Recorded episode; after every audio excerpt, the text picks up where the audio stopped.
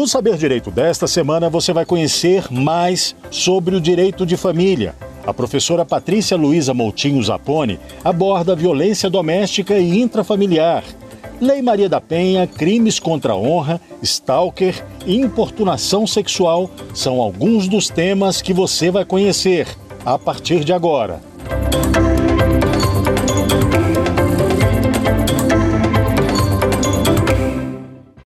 Olá, eu sou Patrícia Zapone, professora, advogada, especialista no protocolo de combate ao feminicídio e presidente da Rede Internacional de Proteção à Vítima Laço Branco Brasil.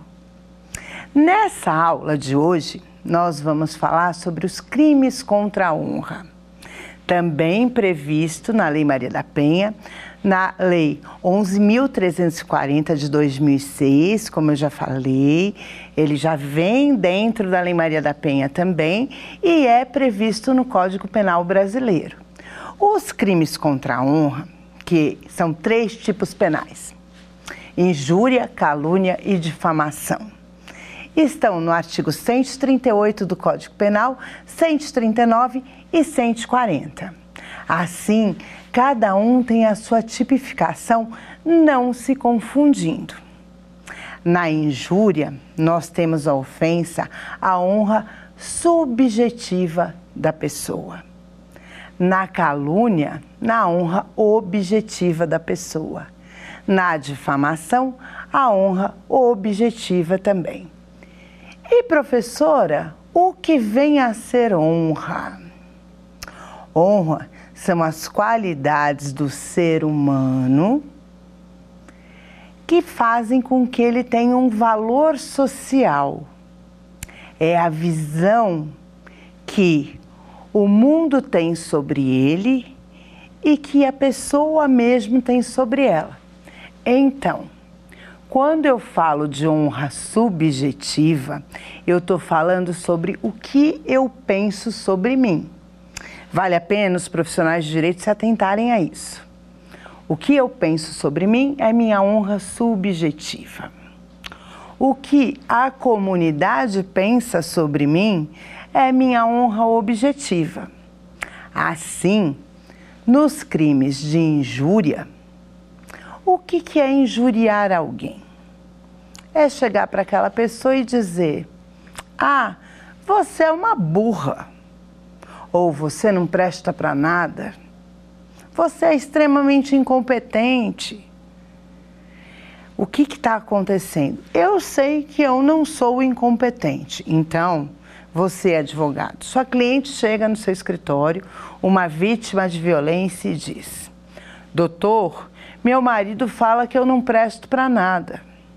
Pergunte a ela: E como é que você sente? Você não presta?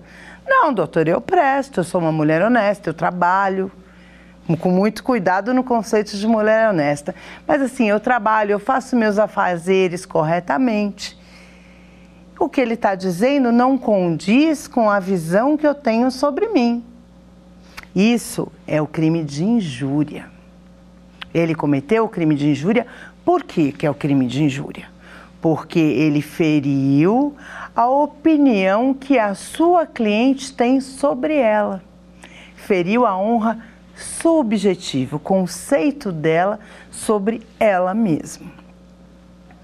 Pois bem, injuriar normalmente não é necessário, doutor, testemunha. Os doutores, os estudantes que aqui estão assistindo, não precisamos de testemunha para ir à delegacia e registrar um boletim de ocorrência do artigo 140 do Código Penal, bem como a Lei Maria da Penha, no caso de violência contra a mulher, contra o gênero feminino, seja ela trans, seja ela lésbica, seja ela um travesti ou uma mulher, eu vou à delegacia e falo: olha, eu quero registrar o crime de injúria o ofensor está dizendo que a minha cliente não presta, que ela não faz nada direito, e isso não condiz com a realidade. Não é necessário testemunha. No crime de injúria não precisa. Pois bem, e calúnia e difamação? O que é a calúnia e o que é a difamação. Tanto no tipo penal da calúnia quanto na difamação, nós ferimos a honra subjetiva, o que a comunidade pensa sobre a nossa cliente ou sobre o nosso cliente. Porque o crime de calúnia, injúria e difamação, nós estamos falando sobre violência doméstica, porém, ele é aplicado a todos. Vocês sabiam que tanto o Código Militar quanto a Lei de Imprensa, antes da Constituição de 88, tinha a previsão sobre esses crimes de calúnia, injúria e difamação, dos crimes contra a honra? Hoje a lei de imprensa não existe mais, porque não foi abarcada pela Constituição Federal de 88. Mas o Código Militar ainda abarca isso. Por quê? Porque a calúnia, injúria e difamação pode ocorrer também sobre um profissional pode ferir a honra profissional de uma pessoa. Mas voltando à questão da Lei Maria da Penha, afinal de contas, as nossas aulas vêm sendo sobre a Lei 11.340 de 2006 e seus avanços nesses 15 anos. O que, que acontece? Devemos nos ater. Quando ocorre a difamação, o que, que vem a ser o crime de difamação? Difamar é imputar a alguém algo que ela não é, que ela não cometeu. Difamar alguém. Ah, a Maria é uma prostituta. E colocar na rede social que a Maria é uma prostituta. Ou que a Maria leva uma vida desregrada. Isso é difamar uma pessoa. E na calúnia é imputar a alguém um crime que esta pessoa não cometeu. Por exemplo, professora, Maria, casada com João, vai na casa da mãe do João. Some um vaso de flores.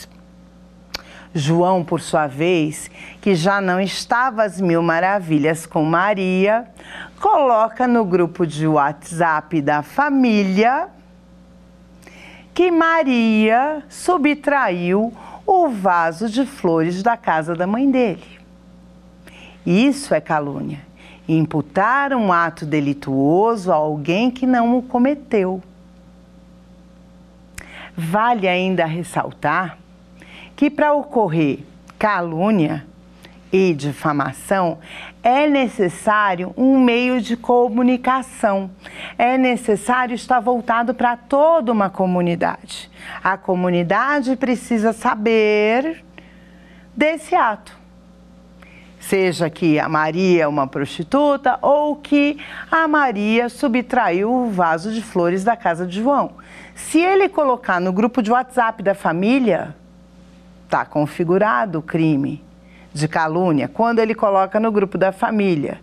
Nós devemos nos ater que Maria, ou até, vamos melhorar isso, que Maria o proíbe de ver seu filho. Porém, João não vai buscar a criança nunca no horário pré-determinado. Ele nunca aparece para as visitas, para exercer o direito de convivência dele. Né? E isso é uma calúnia. Por quê? Porque aí ele está querendo imputar a Maria um crime de alienação parental. Aí nós vamos mais além dentro dos direitos de família. Pois bem, devemos prestar atenção nas falas e também, olhe só, no caso da injúria especificamente falando, pode-se também tipificar a violência psicológica. Por quê? Porque na injúria, a partir do momento em que a minha cliente está sendo ofendida na sua honra subjetiva, o que ela pensa sobre ela, quando João fala para Maria que ela é uma burra, que ela é uma incompetente, que ela não sabe fazer nada, que ela não presta para absolutamente nada, ele está ferindo a autoestima desta mulher. Consequentemente, hoje já que nós temos a lei de violência psicológica devidamente tipificada no artigo 147b do Código Penal, nós podemos unir o 140, que é injúria, com o 147b, que aí é injúria, ele feriu a honra subjetiva da nossa cliente, bem como agiu com violência psicológica. Por quê? Porque o crime de injúria fere a autoestima desta mulher. Não podemos esquecer disso. E não podemos esquecer também o que, que é a honra.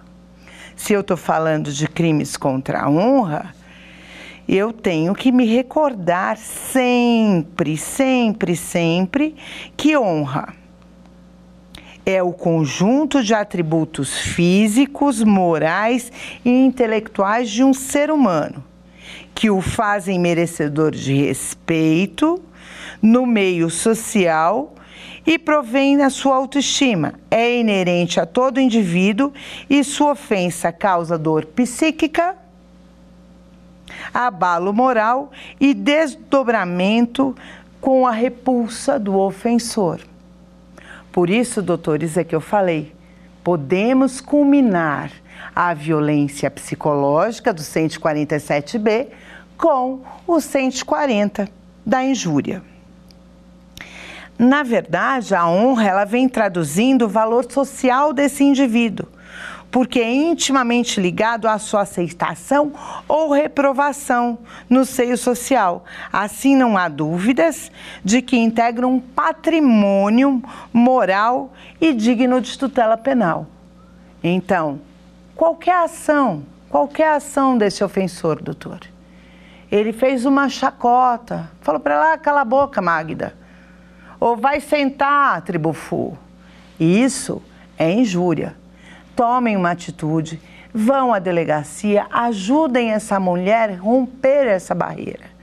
Tipifiquem corretamente a sítio de delegacia, utilizem-se da lei de violência psicológica culminada com a injúria.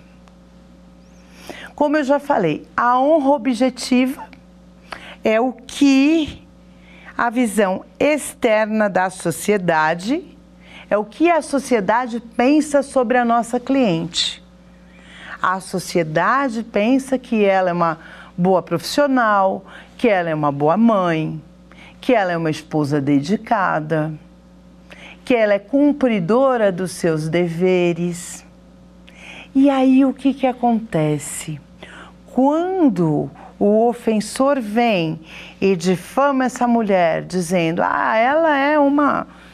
No grupo social, ela é uma vagabunda, ela não cumpre com as obrigações de mãe, de esposa, ela é relaxada, ela deixa tudo largado, ela não faz a minha comida no horário que deveria, ele está expondo ela para toda a sociedade ela tá, ele está ferindo ou ele está desconstruindo efetivamente o que a sociedade pensa sobre esta mulher. Olhe só, os tipos de calúnia e difamação difamam, a, eh, desmontam a honra objetiva, exigindo a atribuição da prática de um fato a outrem previsto em lei como crime, calúnia ou tão somente ofensivo à sua reputação, difamação. Em ambos os delitos, demanda-se a imputação de um fato específico e determinado. Além disso, por tutela, a honra objetiva, ou seja, o julgamento feito por terceiros, consuma-se quando a ofensa é proferido contra o sujeito passivo e chega ao conhecimento de outra pessoa. Foi o que eu falei. Olhe só. Na calúnia e na difamação, especificamente, nós necessitamos de publicidade. Então, eu advogado, recebi uma vítima de violência no meu escritório, que tudo bem, ela vem sendo injuriada nas quatro paredes da casa dela, intramuros, eu não preciso de testemunha. Porém, na injúria, na calúnia e na difamação, eu preciso sim da publicidade. Eu preciso que outrem, outras pessoas fiquem sabendo disso. Seja na no fato de eu dizer que ela é uma prostituta, ou seja no fato, como eu exemplifiquei antes, de que ela foi na casa da minha mãe e subtraiu o vaso de flores ou que ela deixou de pagar o aluguel e usou o dinheiro, quando na verdade quem não pagou o aluguel foi o ofensor.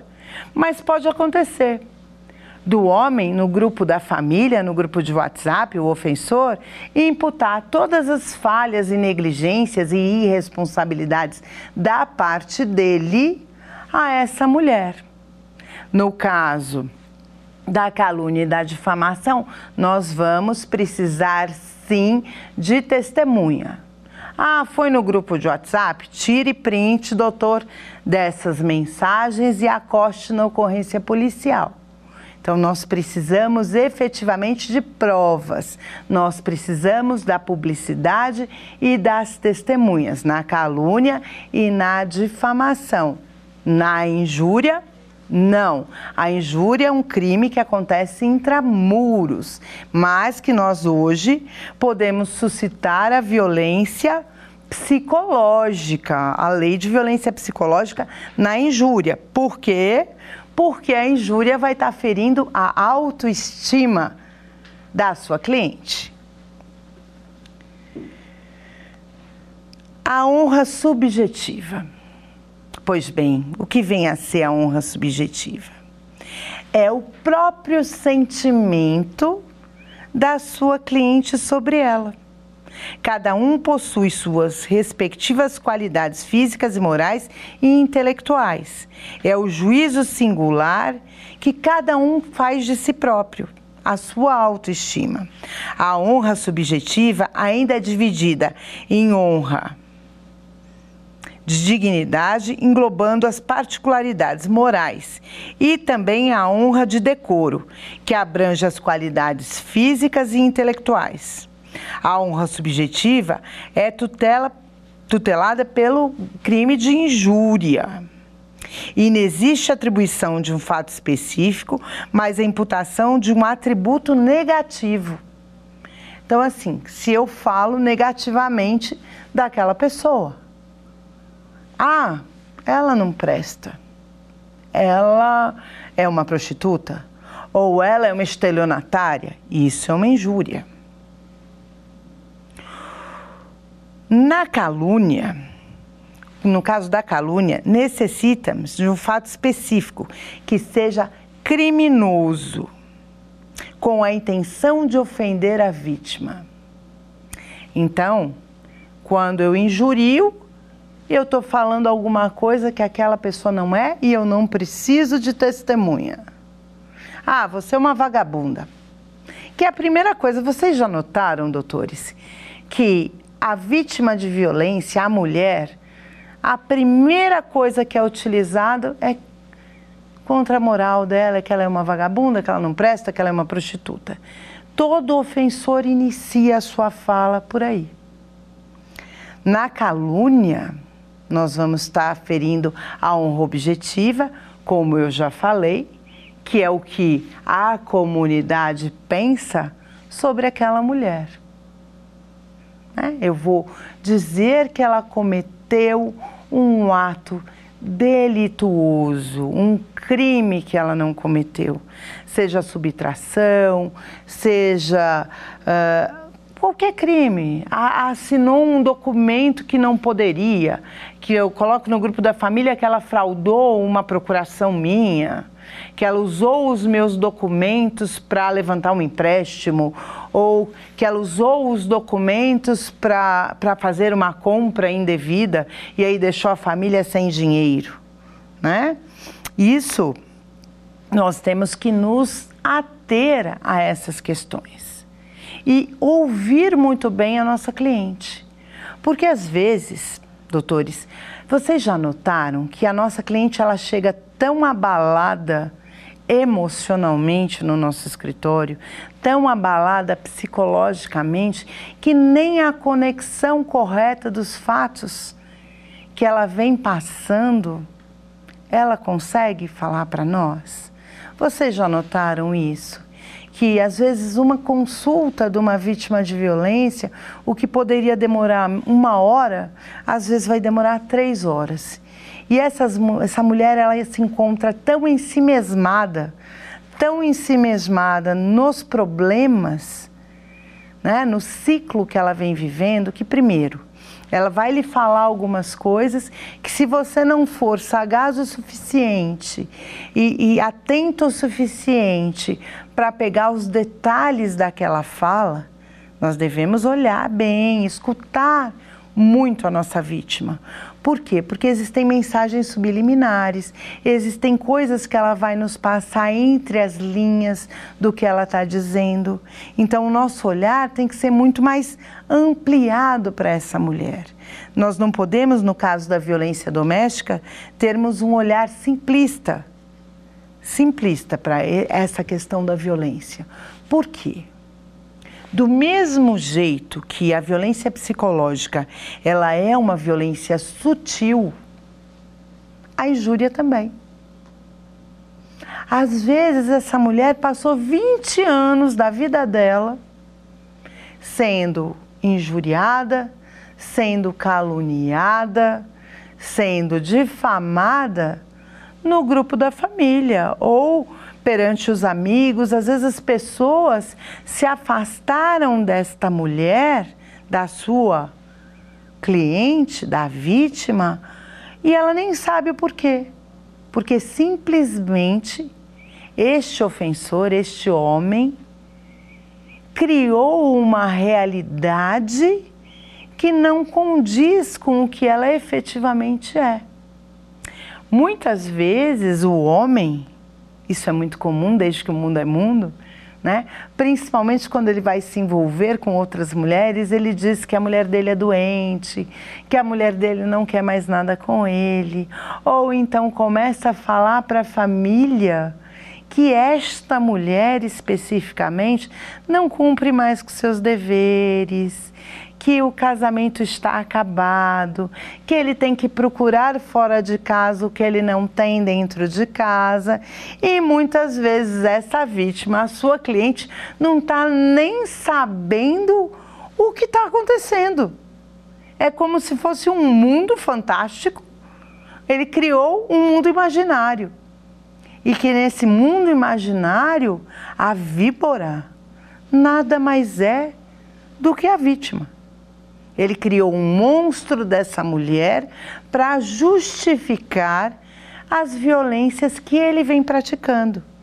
Ele precisa justificar a infidelidade, ele precisa justificar os crimes, a violência psicológica, a violência moral, a física, a patrimonial.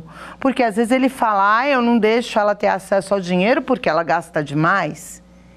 Mas isso é uma questão de dominação, que nós temos que entender que dentro do escopo da violência doméstica existe a relação de dominação por parte do homem, como eu já disse, pelo sentimento medieval.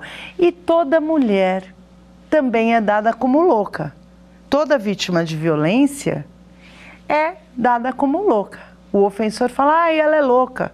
Que isso remonta aos primórdios na questão das mulheres histéricas. Porque antigamente vocês sabiam, vale a pena saber, porque às vezes dá para desenvolver algumas teses sobre isso, que as mulheres que não tinham filhos ou que não se casavam se tornavam histéricas porque acreditava-se que o útero da mulher saía andando pelo corpo da mulher e que deixava aquela mulher louca.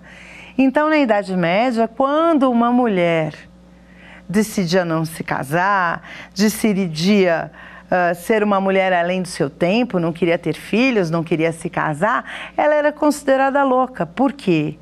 Na concepção machista antiga, a mulher, para ser mulher equilibrada, ela tinha que ter um homem, ela tinha que ser casada, ela tinha que ter filhos para não ser histérica. Daí a injúria da nossa cliente ou da nossa vítima em ela ser louca. Vem aí, vem desse conceito dos primórdios.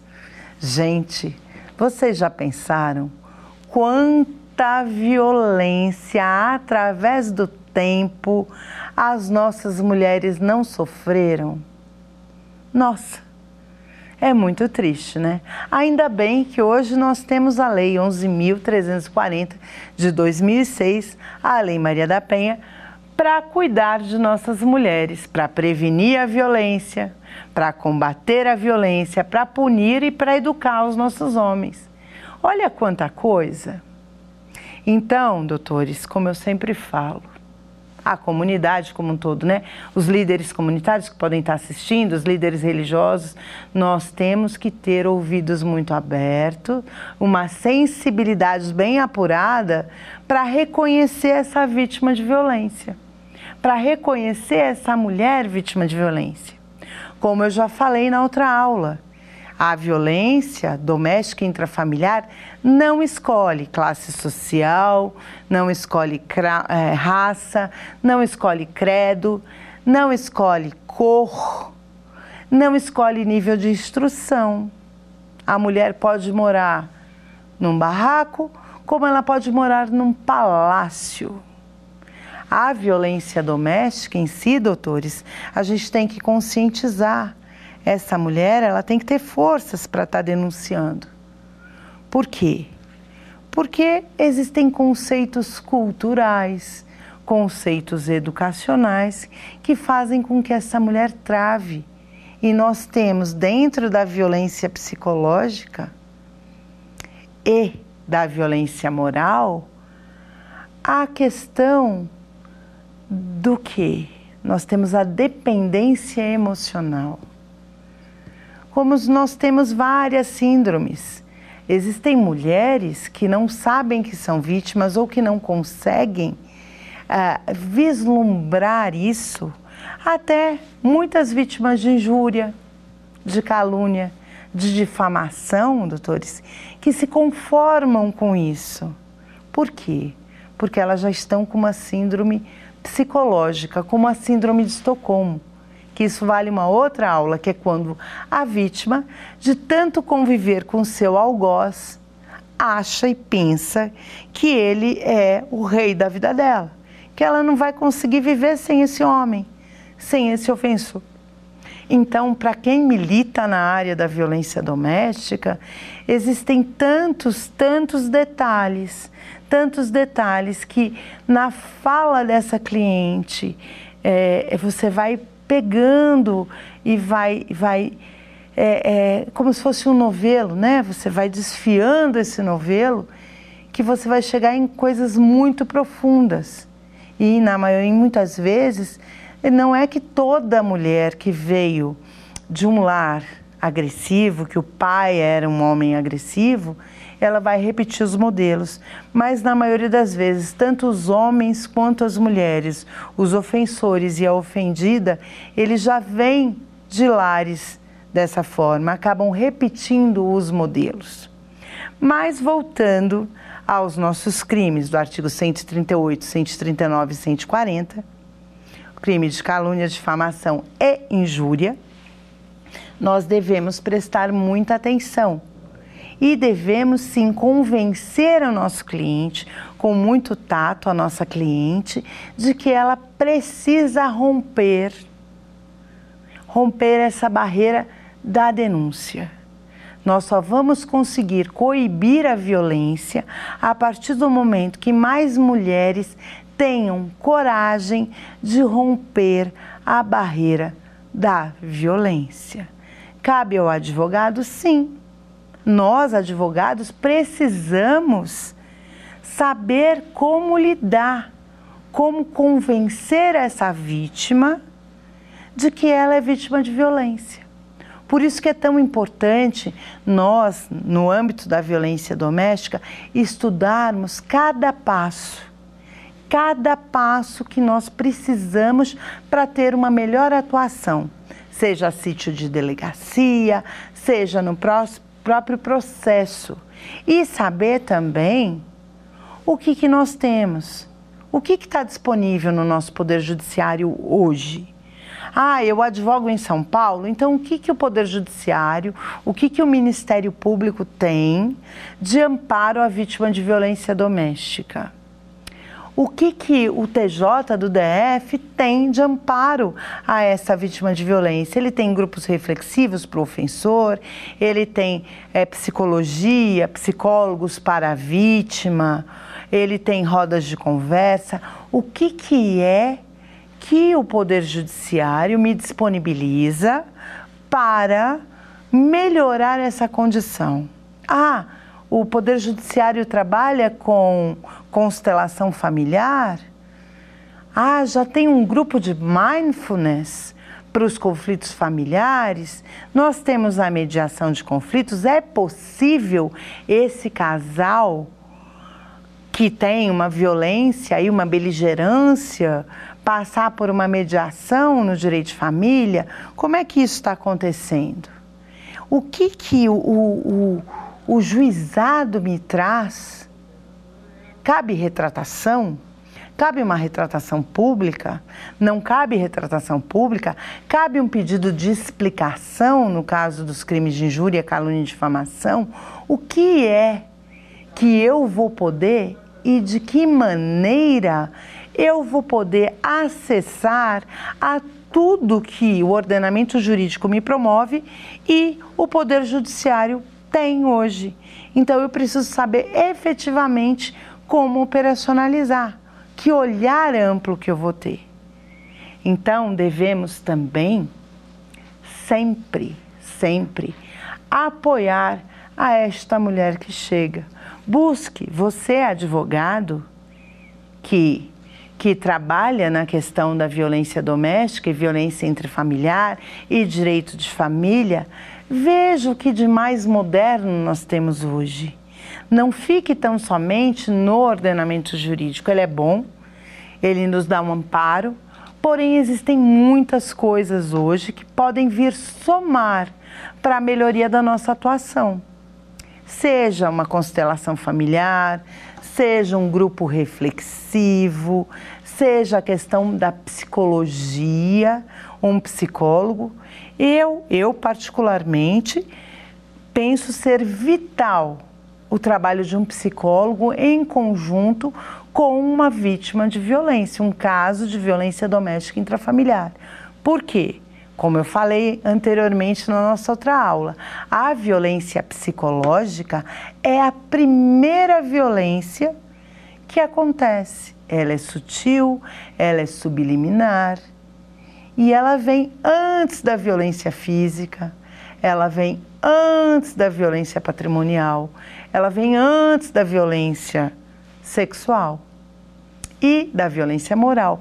Porém, não esquecendo que no crime de injúria por ferir a honra subjetiva, aí eu estou mexendo na autoestima dessa vítima, eu posso suscitar o crime de violência psicológica.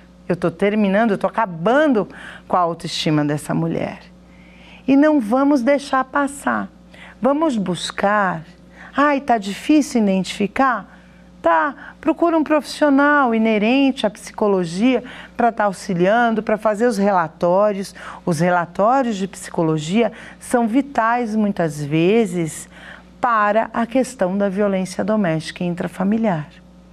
Porque, como ela passa durante anos pela violência psicológica, ela vem sendo injuriada de maneira contumaz porque quando ele fala, cala a boca, Magda, no caso do Caco Antibes, ele também está injurando a Magda, ele está subliminarmente chamando a Magda de burra, não é isso?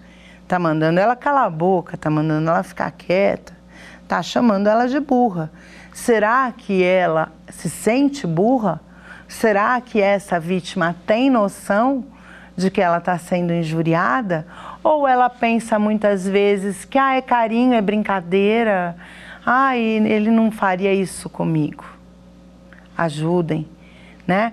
Quem tem a visão, o olhar e quem milita na área de violência doméstica intrafamiliar tem que ser sagaz, tem que ter um olhar muito além das questões sociais e comunitárias que permeiam dizer para sua cliente: a senhora notou que durante um período ou até então suas amigas se afastaram?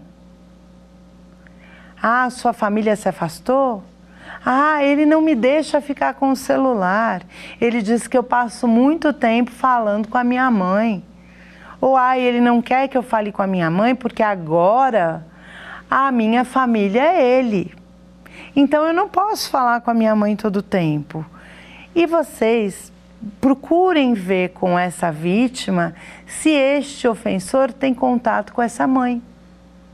Porque o que acontece muitas vezes, esse ofensor está caluniando e está difamando esta mulher para promover o afastamento da família dela, para ela estar isolada e não ter aonde recorrer e a quem recorrer.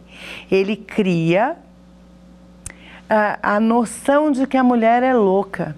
Eu tenho vários casos, vários casos para exemplificar, de que o, o ofensor, o suposto ofensor, convenceu a família da ofendida de que ela estava louca. Esta vítima foi internada num hospital psiquiátrico com aval da própria mãe por conta da fala da calúnia e da difamação desse ofensor. Tanto é que ela precisou fugir, porque a mãe não queria dar a autorização para que ela saísse desse hospital psiquiátrico. Com isso, o que, que aconteceu?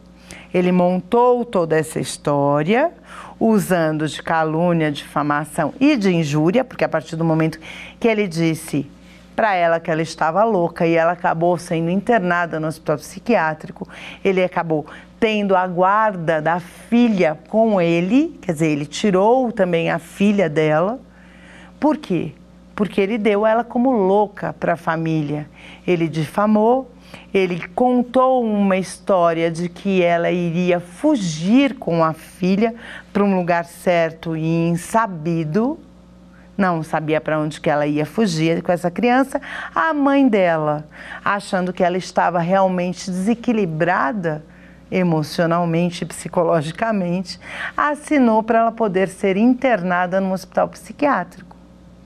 Assim, ela foi internada, a filha foi para casa do genitor, do pai, e depois nós tivemos que travar uma batalha até provar que ele agia de calúnia, que ele caluniava, que ele difamava ela e que ele a injuriava, porque todas as vezes que ele a encontrava, mesmo com medida protetiva, ele a chamava de louca, de maneira contumaz nas audiências.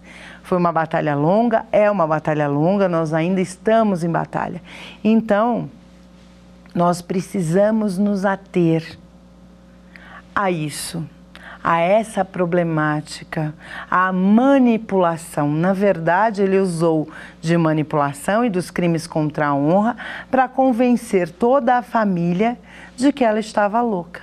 E assim foi feito. Agora vamos falar um pouquinho sobre denunciação caluniosa e a calúnia. Na calúnia, como eu falei, nós imputamos a alguém um crime que não cometeu. É? Eu falo que João bateu na Maria sem o João ter batido na Maria.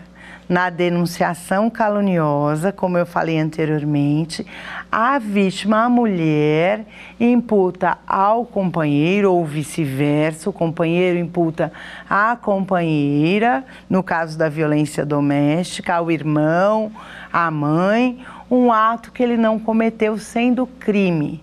Na denunciação caluniosa é um crime também tipificado, porém, é quando a pessoa denuncia a polícia e chega ao Poder Judiciário com um crime que não cometeu, ela comete o crime de denunciação caluniosa, que é se utilizar do Poder Judiciário, se utilizar do poder de polícia para imputar a alguém um crime que não foi cometido.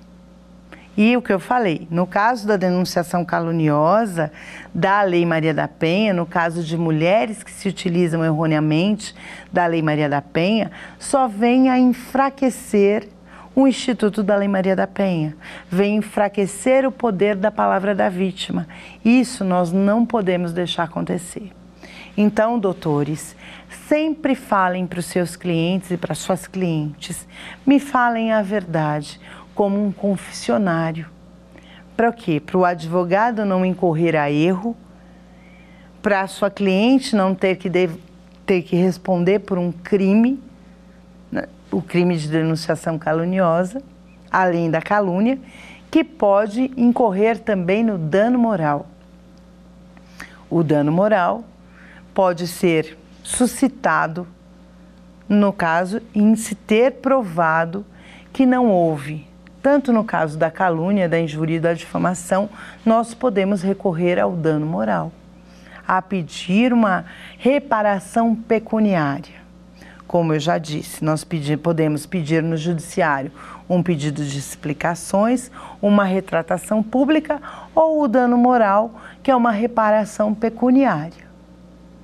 Não podemos esquecer que nas relações interpessoais humanas, nós temos essas três tipificações de crimes contra a honra: a calúnia, a, a difamação e a injúria, que está tipificado no Código Penal, bem como na Lei Maria da Penha. E que, no caso da injúria, como fere a autoestima da nossa cliente, a gente pode entrar com a lei de violência psicológica. Então, você que está nos assistindo, seja estudante de direito, seja advogado, seja líder comunitário, vale a pena estar tá lendo, estar tá levando em conta o que está sendo dito e prestar muita atenção que na injúria eu não preciso de testemunha. A calúnia e a difamação, necessariamente, eu preciso de veículos de comunicação, de internet, televisão, rádio, uh, grupo de WhatsApp, Facebook. Eu preciso dar publicidade a isso.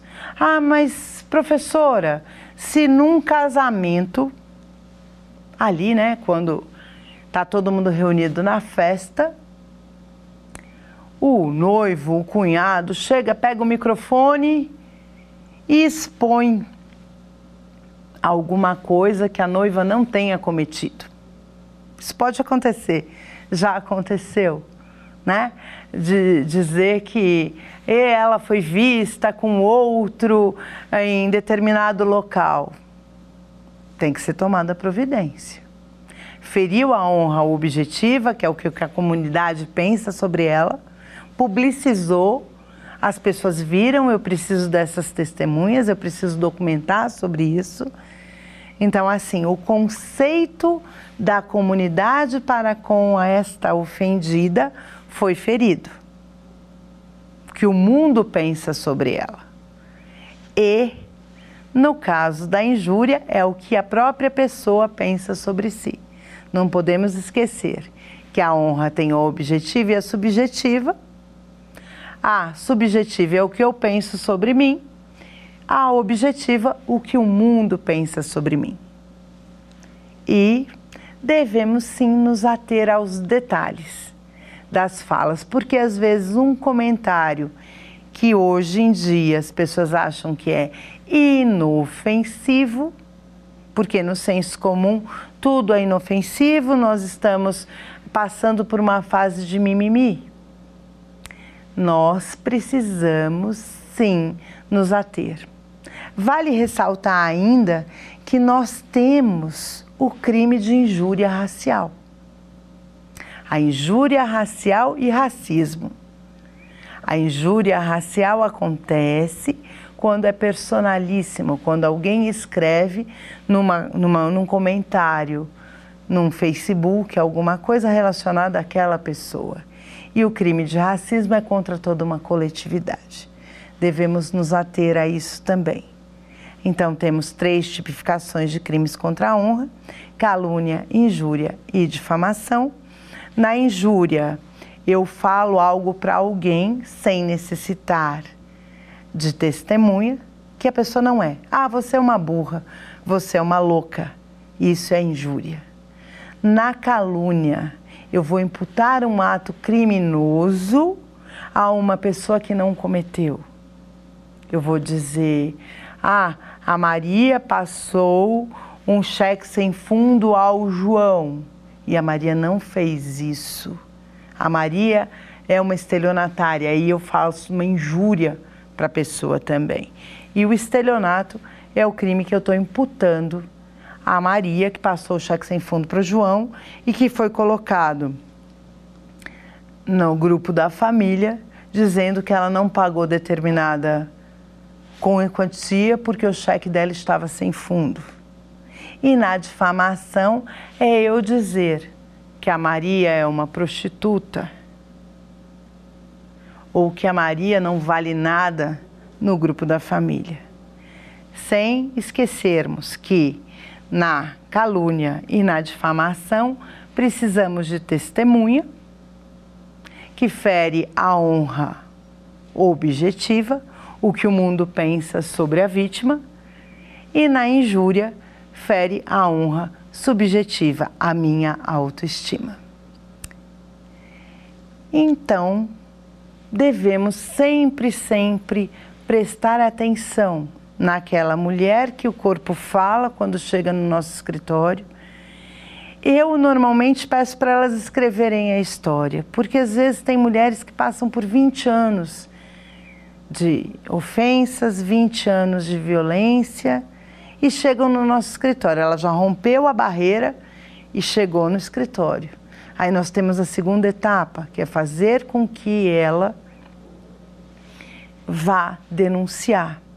Muitas vezes essa mulher, ela chega no nosso escritório querendo tão somente uma dissolução de união estável, um divórcio, e à medida em que ela vai desabafando, em que ela vai contando o que ocorreu durante esta vida dela, você começa a enxergar, você advogado, começa a enxergar que ela nada mais foi durante 20 anos, ela estava num relacionamento abusivo e que ela foi, sim, injuriada durante 20 anos, que ela sofreu a violência patrimonial. Tem mulheres que chegam no nosso escritório que não sabe da escritura do imóvel, que não sabe no nome de quem que está, é, que ela não sabe como é que ela vai fazer para pagar as contas, ela não sabe em nome de quem que está. Tudo isso é violência patrimonial para essa mulher. Então, assim, essa escuta, né, essa escuta desta vítima, desta mulher que foi nos procurar, é muito, muito importante. Por quê? Porque em havendo toda essa violência, a violência patrimonial, às vezes a mulher ela foi proibida pelo marido de trabalhar. Ela tinha que cuidar dos filhos. Ela era tão imprestável, como eu ouvi outro dia. Doutor, ele dizia que eu era imprestável e que eu só prestava para lavar, passar, cozinhar e male, male cuidar dos meus filhos. Então nós temos que ter esse olhar, diagnosticar, né, identificar essa vítima de violência e acionar do nosso escritório tudo o que nós temos para apoio desta mulher, para amparo, até mesmo para melhorar o nosso atendimento. O nosso atendimento, quando nós chamamos a, a, um atendimento multidisciplinar, que nós encaminhamos essa mulher, que a gente pesquisa efetivamente o que tem no Poder Judiciário à disposição, na FAV, de CEAM, e a gente faz essa interlocução com tudo que nós temos, porque hoje nós temos nos quatro cantos do país uma rede de acolhimento a essa mulher, uma rede de atenção à mulher vítima de violência, as questões de vulnerabilidade, as crianças vítimas de violência. Né? Aqui em Brasília nós temos o 18 de maio para crianças vítimas de violência também. Então nós temos como recorrer, que faz parte da Secretaria da Criança.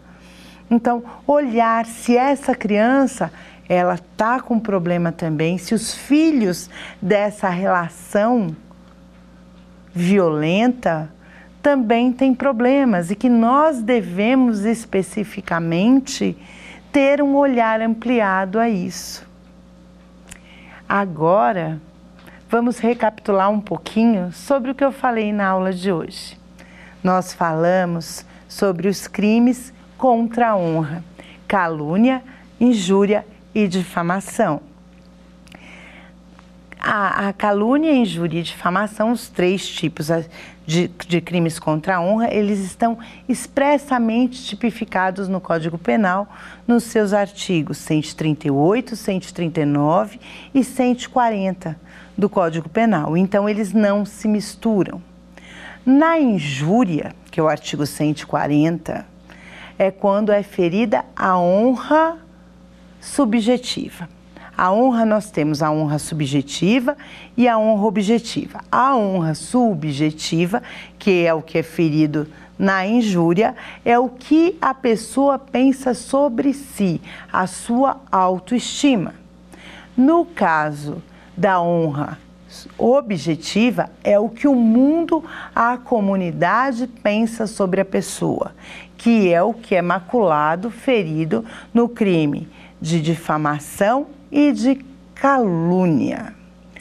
No caso do crime de injúria nas vítimas de violência doméstica e intrafamiliar, nós podemos sim juntar com o crime de violência psicológica, que a lei é nova, como eu já falei, que está no artigo 147b do Código Penal. Então, e nós devemos prestar atenção, muita atenção, na fala dessa nossa vítima e construir com toda essa fala, diagnosticar e fazer com que essa mulher enxergue, enxergue que ela é vítima e que ela tem direitos. Então cabe a nós, profissionais do direito, termos um olhar ampliado para essa questão dos crimes contra a honra dentro da violência doméstica intrafamiliar, corroborando com a Lei Maria da Penha, a Lei 11.340.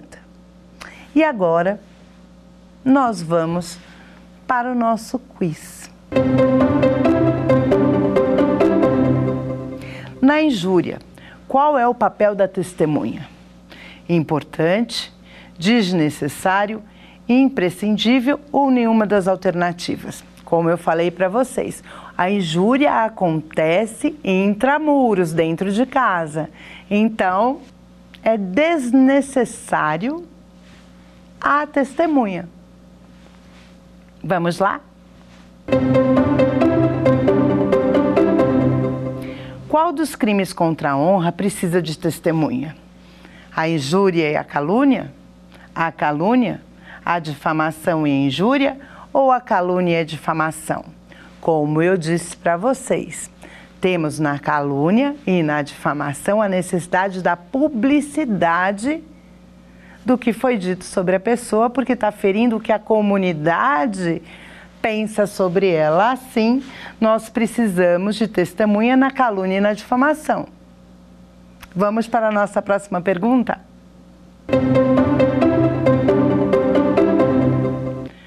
O que é honra subjetiva e quando ela é afetada? Na injúria, o que eu penso sobre mim, na difamação, o que o povo pensa sobre mim, na calúnia, o que o povo pensa, o que eu e o povo pensa sobre mim, na calúnia e na difamação, o que eu penso sobre mim.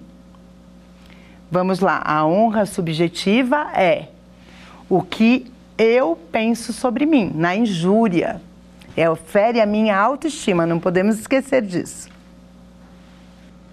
Bom, a nossa aula está acabando, mas vale a pena lembrar que nos crimes contra a honra, nós temos a honra objetiva e a honra subjetiva. Dois tipos de honra. A honra objetiva é o que o mundo pensa sobre mim, a subjetiva é a minha autoestima. Que nós temos três tipos de crime contra a honra: injúria, calúnia e difamação. Que esses três tipos estão no Código Penal e também estão na Lei Maria da Penha. Fora isso, gente, na próxima aula a gente vai estar falando sobre o crime de stalking. O que é esse crime com esse nome americano, stalking? Nada mais é do que o crime de perseguição. Aquela pessoa que liga 100 vezes no seu telefone, que você não consegue sair de casa sem ele estar lá na frente. É isso, né? Você não pode estar num restaurante que a pessoa surge como se estivesse brotando como uma árvore ali. Você fala, meu Deus, de onde saiu? E a pessoa está ali, atrás de você o tempo inteiro.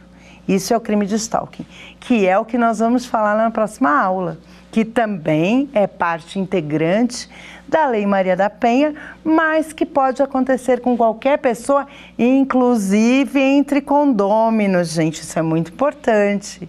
Olha só, nos condomínios estão acontecendo muitos crimes de stalking vale a pena. Vamos ver. E nisso eu convido a cada um de vocês que assistiu a nossa aula para estar tá participando da nossa aula sobre stalking. E ó, vai ser bem interessante. Aquele vizinho que coloca as coisas na nossa porta e que toda vez que eu saio o lixo está ali, é crime de stalking. Venham ver conosco. Muito obrigada e até mais. Quer dar uma sugestão de tema para os cursos do Saber Direito? Então mande um e-mail para a gente, saberdireito.stf.jus.br ou entre em contato por WhatsApp. O número é esse que aparece na tela. Você também pode acompanhar as aulas pela internet. Acesse tvjustiça.jus.br ou nosso canal no YouTube, TV Justiça Oficial.